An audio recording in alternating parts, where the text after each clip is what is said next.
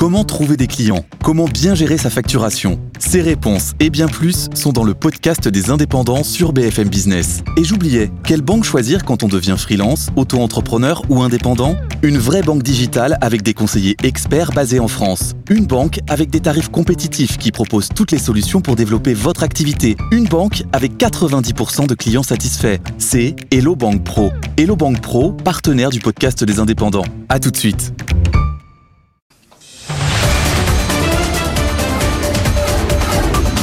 Good Morning Business.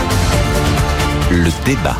Ben voilà, là 7h13, c'est C'est ça, c'est maintenant. C'est plus tard le vendredi. Mais on était impatients parce qu'ils sont chauds comme la braise. Nicolas Dose, Jean-Marc Daniel, l'INSEE nous dit, d'ailleurs on sera avec Julien Pouget euh, dans quelques minutes, le chef du département de la conjoncture, l'INSEE nous dit le pouvoir d'achat des Français augmente. Beaucoup en plus, 1,2% en 2023. Les Français, ils disent pas ça. Hein. Ben non. Alors il y a euh, le premier élément, c'est que c'est toujours pareil. La moyenne n'est la réalité de personne. Celui qui entend 1,2%, qui n'a pas eu la chance d'avoir une hausse de salaire comme la plupart des, des, des salariés, bah c'est pas sa réalité. Donc ça veut dire que c'est pas vrai.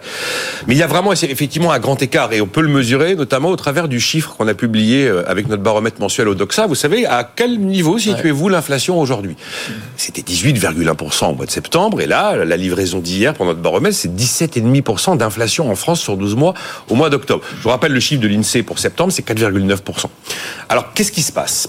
Est-ce que tout le monde se trompe Euh, Il y a une certitude c'est que euh, les- le grand écart de, de, de, de x3 à x4 eh bien ah, bah, selon moi il est vraiment guidé par euh, la façon dont vivent les gens tous les jours. On est sensible au prix du quotidien, on est sensible au panier de courses, on est sensible au plein d'essence, on n'est pas sensible à l'IPC, l'Institut des prix à la consommation. C'est à peu au- priori normal, non? Oui, non, mais c'est à peu près. Non, mais on est sensible au reste à vivre. Il y a tellement de, de, de, de dépenses. ça, qui- voilà. Mais, mais, mais, mais- mais là, je suis vraiment sur ce qui m'apparaît comme évident pour expliquer qu'on est sur des écarts aussi importants. Parce que un écart de x3 à x4, Ouais. ça veut dire que le ressenti, c'est juste hallucinant. Et on ne peut pas euh, insulter le ressenti des gens. Il y a un deuxième élément, c'est qu'on est toujours beaucoup plus sensible aux mauvaises nouvelles qu'aux bonnes. Ça, il n'y a aucun problème. Souvenez-vous, au moment des Gilets jaunes, on augmente la CSG, c'est dramatique, le pays se soulève. Cette CSG sera euh, à nouveau abaissée à la sortie du conflit, tout le monde l'a oublié. Donc on est sensible aux mauvaises nouvelles et pas du tout et assez peu aux bonnes nouvelles. Et puis il y a un, il y a, il y a un autre élément, c'est que euh, il y a une forme de défiance vis-à-vis des chiffres qui viennent du pouvoir. Alors on ne sait pas trop où, on met la, frontière entre l'INSEE et la Macronie. Mais quand on n'aime pas Emmanuel Macron, euh, l'INSEE est aux ordres et l'INSEE ment. Ça, c'est les, les, les éléments un petit peu de, de sensibilité immédiate. Après, on sait effectivement que euh, dans les chiffres de l'INSEE, la façon dont on considère le logement pourrait probablement être revue parce que c'est pas totalement optimal aujourd'hui. On sait qu'effectivement, euh, comme vous le dites, l'INSEE va calculer un indice des prix à la consommation, un niveau de pouvoir d'achat, mais l'INSEE ne prend pas en compte le reste à vivre. C'est pas une notion économique chiffrée en statistiques. Et la, structure de consommation a euh, s'est déformée, et notamment les fameuses dépenses contraintes ont quand même pris une place qu'elles n'avaient pas par le passé. Et puis il y a aussi la, la force du débat public qui infuse quand même dans l'opinion. Le message un peu dominant dans les débats, c'est tout va plus mal, tout est plus cher, le pouvoir d'achat se dégrade. Euh, là, lundi, on va se demander faut-il augmenter les salaires comme si les salaires n'avaient pas bougé. Vous voyez, il y a cette espèce d'ambiance générale qui est un peu déprimante par rapport à la réalité des chiffres. Maintenant, si vous dites ah ben vous vous trompez, mesdames et messieurs, c'est l'Insee qui a raison, Oui. à ce moment-là, vous êtes dans le camp. Euh, de la tour d'ivoire euh, inaccessible, complètement déconnecté de la réalité des gens et personne ne vous croit. C'est hyper compliqué de trancher ce genre de situation. Jean-Marc, le ressenti, c'est pas une variable macroéconomique? Non, c'est pas une variable macroéconomique. Par rapport à ce que vient de dire Nicolas, les, les gilets jaunes, c'était pas la CSG, c'était la taxe carbone. C'est important parce que, effectivement, un des éléments qu'il y a sur la théorie économique, c'est est-ce que les gens sont sensibles à la réalité ou à la à l'apparence? C'est-à-dire, est-ce que c'est c'est une la, la vieille image de, de Keynes? Vous dites aux gens, vous gagnez 100 et les prix sont à 100. Je fais deux options. Vous gagnez 80 et les prix sont à 60. Vous gagnez 120 et les prix sont à 140.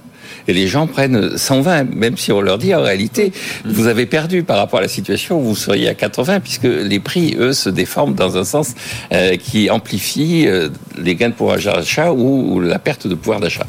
Alors après, euh, on pourrait multiplier les anecdotes sur la perception. Vous savez, immédiatement dans les- les- l'histoire récente, vous avez eu leur passage à l'euro qui a été vécu par la population comme une perte significative de pouvoir d'achat. Et le même INSEE dont nous parlons a été obligé de faire étude sur étude, de- conformément conforté par des travaux de l'OCDE et du FMI pour démontrer qu'il n'en a rien été. Et pourtant, vous avez encore des gens, plus de 20 ans après, qui vous expliquent que le pouvoir d'achat a baissé à cause de l'euro.